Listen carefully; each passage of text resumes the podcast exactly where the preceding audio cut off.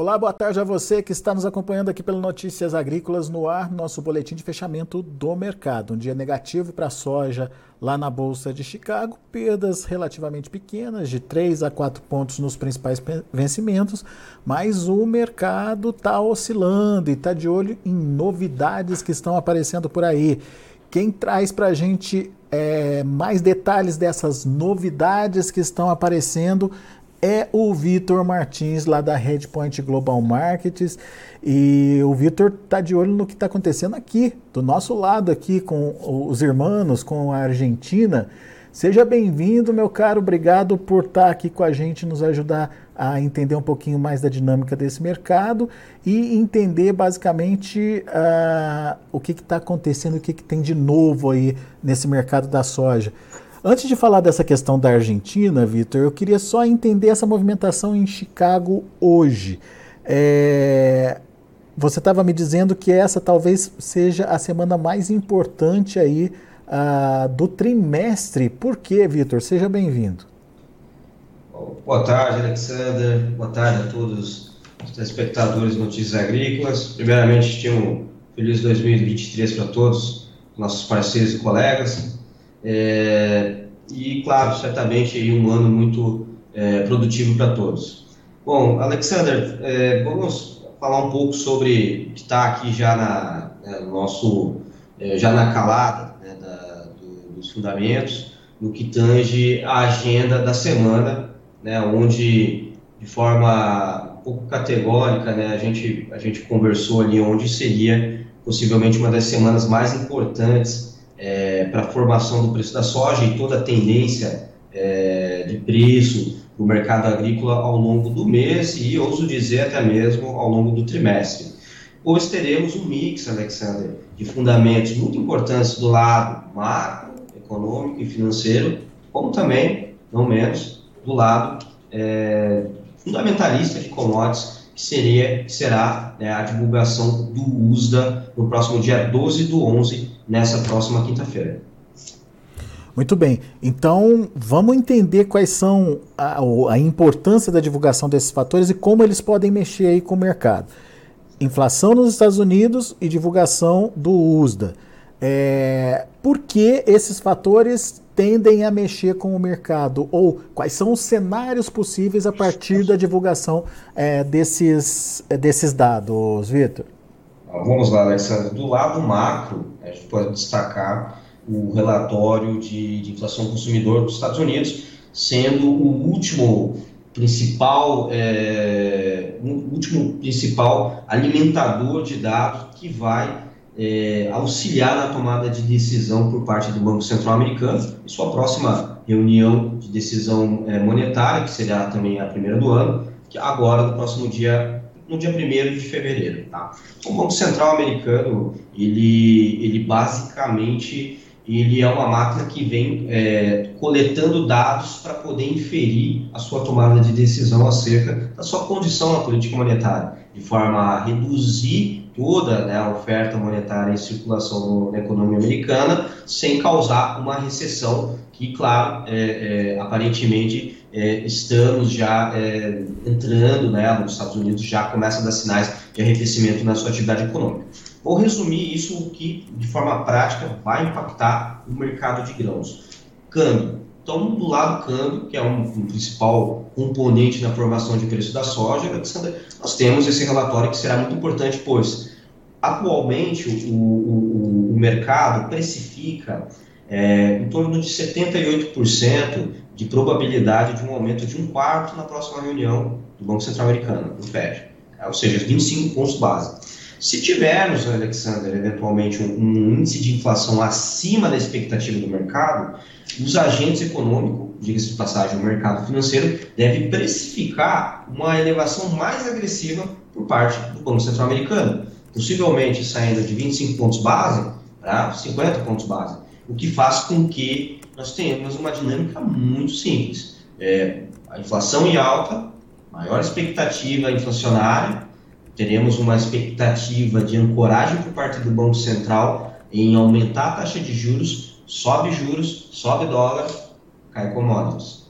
Esse seria um, um, uma dinâmica muito, é, muito, muito nítida que a gente tem observado. E o também, o contrário, também se faz, é, se faz é, é viável. Do lado de grãos, né? então do lado do câmbio, nós teremos o relatório de inflação dos Estados Unidos. Do lado de grãos, toda a parte fundamentalista, certamente será o relatório de oferta e demanda do USA pois além de ser o relatório de oferta e demanda, nós teremos, do EISE, né, do USA, teremos um relatório de estoques trimestrais, que é basicamente uma fotografia de como estavam os estoques de soja dentro e fora da fazenda no dia 1 de dezembro. E o mercado estima é, de forma muito mista, né, as expectativas são muito é, divergentes no sentido de redução no estoque trimestral, porém uma possível aumento na produtividade final da atual safra 22-23. Esse é o detalhe. Né? Então, toda a matriz de oferta e demanda da soja nos Estados Unidos será alterada nesse relatório, tanto do lado da oferta, pela possibilidade de aumentar o estoque de passagem pelo estoque trimestral maior em dezembro, ou não, com um possível aumento na produtividade, e não menos importante, que eu acredito que é o ponto mais crucial, e eu acredito que certamente deverá ser alterado pelo USDA, é o programa de exportação dos Estados Unidos, Alexandre, que foi muito afetado. É, atualmente nós vimos ontem, né, na verdade no dia é, segunda-feira, as inspeções de embarques trazendo os menores é, inspeções de embarques dos últimos três meses, mostrando que a China perdeu muito interesse na soja americana e que os Estados Unidos, basicamente, seu programa de exportação já fechou, né? o que deve trazer pelo USDA uma correção reduzindo o potencial de exportação é, do programa de exportação americano 22-23, aumentando assim o estoque final e o estoque uso 22-23. Pois Esse é. será os principais drivers, Alexandre. É, em se confirmando esses cenários, a tendência é negativa para os preços em Chicago, certo, Vitor? Exatamente, Alexandre. Exatamente. Seria negativo, certamente. Mas porém, sempre tem um porém, é, né? Sempre tem um porém, né, Vitor? Sempre temos um porém, né? Nós temos nos vieses. Hoje, o mercado ele está com um viés, assim, com uma simetria de fundamentos baixista, certamente. É, menor redução do problema americano, a China já é abastecida, a China no final do mês já está entrando em feriado lunar, certo?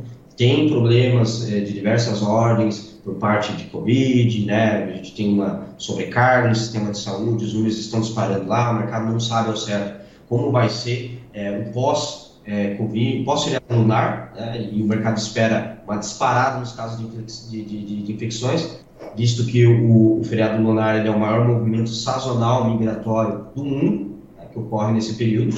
E, claro, é, são assimetrias baixistas, ao passo que nós temos uma grande safra se desenvolvendo no Brasil, a colheita já iniciou, é, estimativas aí de boas produtividades nos principais povos produtores, e alguns detalhes aí que chamam a atenção, que é, é, as mudanças recentes nos mapas e nos modelos climáticos para a Argentina, que é a fiel da balança esse ano, tudo indica, pelo que nós temos observado na precificação da soja, continua sendo até, né, até, até mudanças aí nos próximos modelos, sobretudo nos modelos para mapas estendidos ao longo de fevereiro. Muito bem. Então, tendência baixista, como a gente disse, tem sempre os poréns.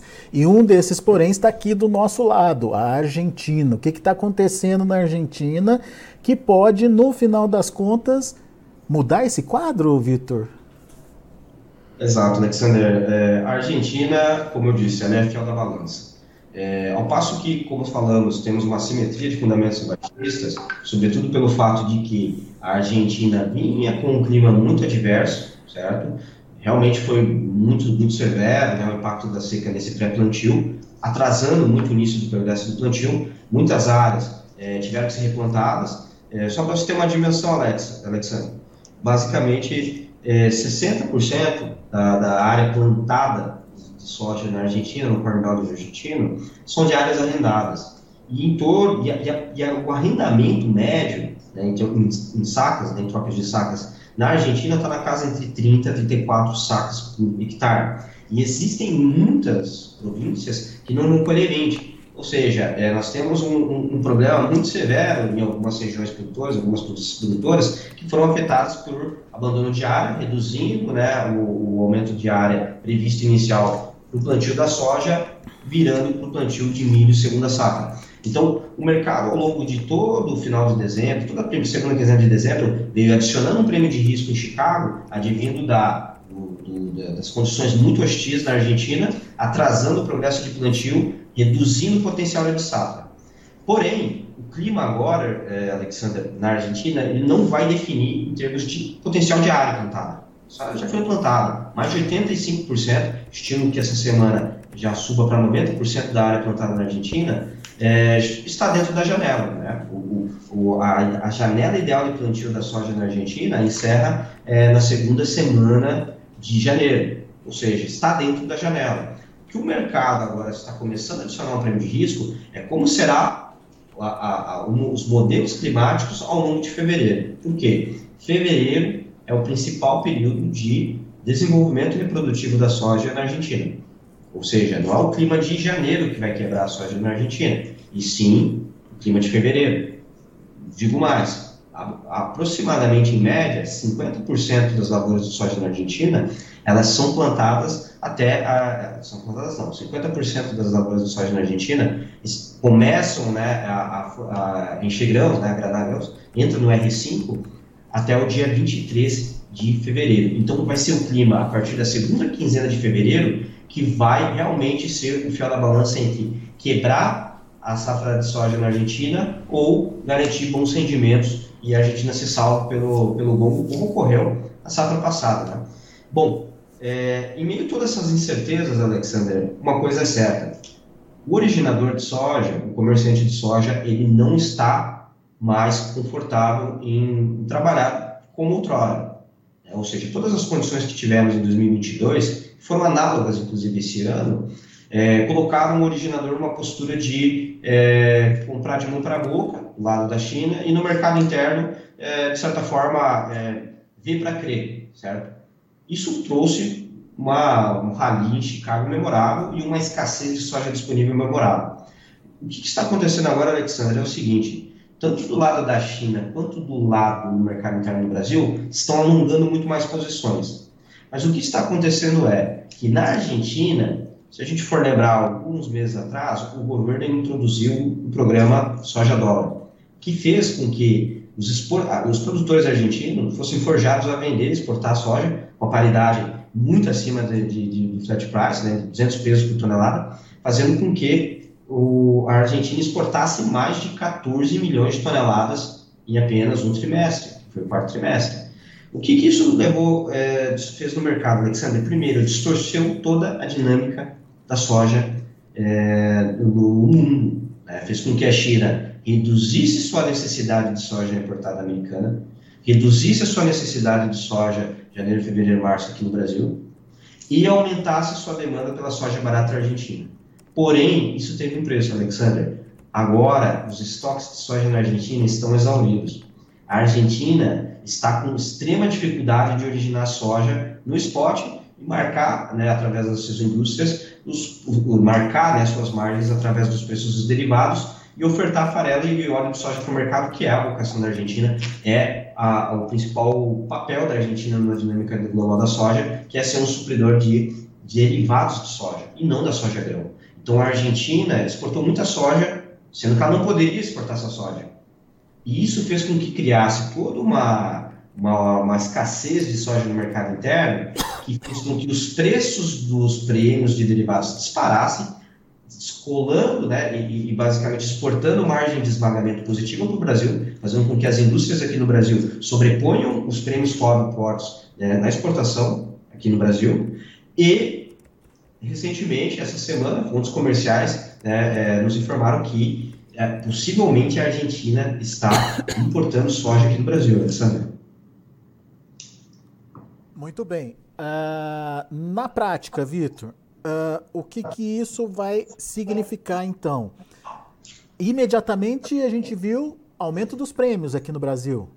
Exato, exato, Alexander. Foi o fator de primeira ordem. Né? O fator de primeira ordem é essa dinâmica. Peraí, o Brasil já está com um farm selling bem, bem, ou seja, uma comercialização de soja no Brasil está bem lenta. Né? Apenas menos de, de, de 30% de soja comercializada.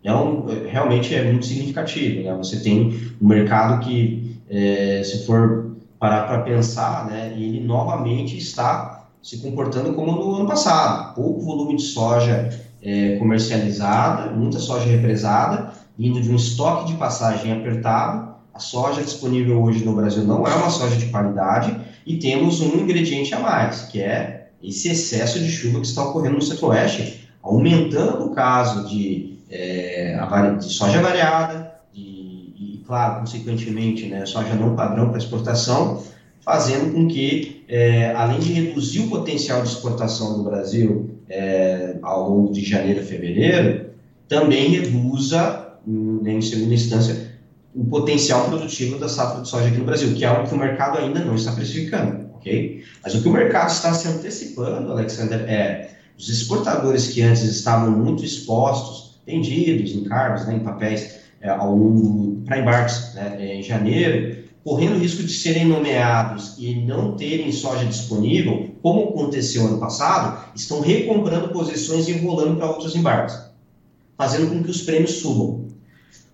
Esse é um, é um, é um, é um critério que está fazendo os prêmios subir. Né? Essas colagens por parte dos exportadores que é, estão temendo um eventual atraso no programa de exportação, como ocorreu né, analogamente no ano passado. Esse é um ponto. O outro ponto vem do lado da demanda. Né? Esse é um ponto de atraso de oferta. Esse agora é um ponto muito mais significativo, que é uma mudança na demanda. Primeiro, a Argentina, com todo o problema que falamos anteriormente, exportou margem de esmagamento positivo para o Brasil.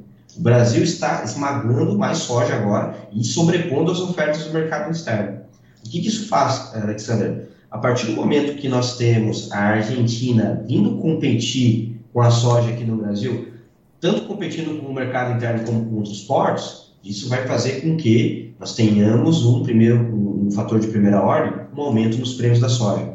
Um fator de segunda ordem, menos soja disponível nos portos para exportação né, reduzindo o potencial de embarque em janeiro e fevereiro, deslocando demanda para os Estados Unidos. Ou seja, a Argentina vir comprar soja aqui vai, né, vai retroalimentar toda essa, essa dinâmica que estamos falando, né, de concorrência entre mercado interno e exportação, e como fator de segunda ordem, não menos importante, o, uma maior extensão do programa americano, que pode ser eventualmente que leve o uso até rever para cima o programa de exportação em outros relatórios. Reflexo no preço em Chicago. Alta para Chicago. Então, acredito que hoje isso não está sendo precificado. Tanto que o mercado fechou em queda. Né? Ele subiu, volatilidade dos mapas, os modelos estão muito voláteis. O modelo americano estava com boas chuvas para a Argentina, reduziu essa precipitação acumulada, né? É, esse acumulado de precipitação projetado. Tudo bem. Isso faz com que o mercado é, não reflita em Chicago, mas reflita no mercado físico trazendo boas oportunidades para o produtor de soja no Brasil. Rapaz, que coisa, hein? De repente a gente olha de, um, de uma forma um cenário negativo, de pressão nos preços, mas dependendo do que acontece ou que venha a acontecer, esse cenário pode mudar completamente, né, Vitor? Seja através de é... valorização de prêmios, seja através de valorização de Chicago, né? Com certeza. O Brasil, ele certamente, Alexandre, a, a matriz global de soja apesar de termos um aumento significativo é, na produção mundial de soja, teremos mais de 391 milhões de toneladas de produção de soja, com 345 milhões de toneladas no ano passado. É, só, só o Brasil e a América do Sul como um todo vai produzir mais de 210 milhões de toneladas, a Paraguai mais de 10 milhões de toneladas, Argentina 40 e... o mercado fala entre 45, outros falam 49, varia muito, mas estimando hoje, né, é, somando os principais produtores e exportadores da América do Sul, estamos falando de 210 milhões de toneladas. Então, é, o que, que, nós estamos falando é que o mercado ainda está muito sensitivo a choques de oferta. Uhum. Então, a demanda é muito mais determinada, mas os choques de oferta é, são muito mais, é, como a gente fala, né, a, a elasticidade de preço da soja é muito inelástica. Né? Você tem poucos substitutos pra, e matriz de substitutos para a proteína da soja no mercado. Ô, ô Vitor. Estamos observando é isso, né? uma elevação de preços das commodities, primeiramente no mercado físico e, claro, sendo refletido em Chicago. E, e, e qual que é a orientação, então, para o produtor que tem essas possibilidades distintas, né? Uma para baixo, outra para alta aí no mercado. E, e, sem a garantia de que elas vão se concretizar, né? Pelo, pelo menos por enquanto, são cenários que estão sendo traçados. Como é que ele se comporta, Vitor? Alexander, uma boa oportunidade agora para o produtor de soja no Brasil certamente seria aproveitada essa recuperação dos prêmios Calportos e essa elevação, essa recuperação do momento de Chicago e aumentar ali seu percentual de vendas em dólar. Né? Então agora a comercialização da soja em dólar ficou interessante. É, casado com uma compra de seguro de alta. Então você vende a soja física, né, marca presença, é, melhora a sua média ponderada e, claro, compra um seguro de alta para participar de uma elevação. É, se formos observar dessa forma, é, é muito um produtor que, claro, está pouco comercializado, seria essa estratégia. O produtor já está bem comercializado e que agora está tendo é, realmente toda essa preocupação de, primeiramente, colher a soja, né, ao passo que o clima está muito adverso, está chovendo muito, está atrasando muito o plantio no interior, a colheita no interior, desculpa, fazendo com que vá comprimir a janela de embarques, né? Então o produtor realmente está preocupado, acredito, é, que primeiro em cumprir esses embarques e, e, executar esses contratos e na sequência é, realmente voltar a trabalhar em cima de performance. Eu acredito que o produtor jamais comercializado, uma compra de um seguro de baixa seria muito oportuno, ao passo que os fundamentos macros são negativos. Né? Nós temos um cenário que uma eventual disparada na inflação dos Estados Unidos em dezembro, né, que hoje o mercado não está contando com isso, possa acarretar uma, um fortalecimento global do, do, do dólar, é, uma queda nas commodities de forma generalizada, é, ao passo que estamos em rumo a uma, uma, uma safra recorde no Brasil, em meio de uma China que já está ausente do mercado com seu feriado lunar. Muito bom. Vitor Martins, meu amigo, obrigado mais uma vez pela sua participação conosco aqui no Notícias Agrícolas, sempre olhando de uma forma diferente o mercado, trazendo informações que nos ajudam a entender aí a dinâmica de precificação da soja. Obrigado, volte sempre. Obrigado, Alexander. Uma boa tarde. Grande abraço, até a próxima. Tá aí Vitor Martins, Headpoint Global Market aqui com a gente, explicando os dois momentos possíveis aí para a soja. Primeiro momento, pressão negativa por conta é, de uma semana que deve trazer números negativos, né? dados negativos, tanto para o setor financeiro, para o mercado financeiro como um todo, como também para o próprio mercado da soja com os números atualizados do USDA, que podem, entre outras coisas, é, reduzir as exportações americanas e aumentar os estoques por lá. Isso é negativo para os preços no primeiro momento. Mas o que está acontecendo e que ainda não é, se formou é, a ponto de traduzir isso em alta em Chicago é uma Argentina é, retomando ou comprando soja aqui do Brasil, é, enxugando a oferta é, imediata de soja por aqui. Posteriormente, por conta da chuvarada que está acontecendo, a gente pode ver um atraso na colheita aqui no Brasil, o que efetivamente criaria aquele vazio de oferta no primeiro momento, levando a China a buscar soja de volta nos Estados Unidos. E se isso de fato acontecer, se a China voltar para os Estados Unidos, mercado tende a subir. Então, são dois momentos distintos aí. É, espero que você tenha entendido e, claro, é, entendido que o Vitor é, trouxe aí como alinhamento, como posicionamento para evitar ou para superar esses dois momentos aí uh, de, de oscilação dos preços. Vamos ver antes de encerrar como encerraram as negociações lá na Bolsa de Chicago. A gente tem a soja para março fechando com queda de 3,5 pontos, 14 dólares e 85 centos por bushel. Para maio, 14,89, 4,25 de queda. E o julho, 14,91, queda de 4 pontos mais 25. Janeiro já perde um pouquinho daí da referência, ele está mais na, nos ajustes finais aí do mercado. Vamos ver o milho. Milho também encerrando, na verdade encerrando de forma positiva. Março subindo 2 pontos mais 25 a 6,55, maio 6,54, 1,5 de alta, julho 6,48, alta de 0,75, setembro queda de 0,25 a 6 dólares e 5 centes por bushel. E para finalizar a gente tem o trigo também, trigo perdendo uh, dois dígitos aí uh, de baixa nas negociações. O março, 7 dólares e 31 centes por bushel, queda de 10 pontos e meio. Maio, 7,39, 10,5 também de queda. Julho, 7 dólares e 44 centes por bushel, 11 pontos de baixa. E o setembro, 7 dólares e 52, 10 pontos mais 75 de recuo na, no preço do trigo lá na Bolsa de Chicago. São os números de hoje do mercado. A gente vai ficando por aqui. Agradeço a sua atenção e a sua audiência. Continue com a gente.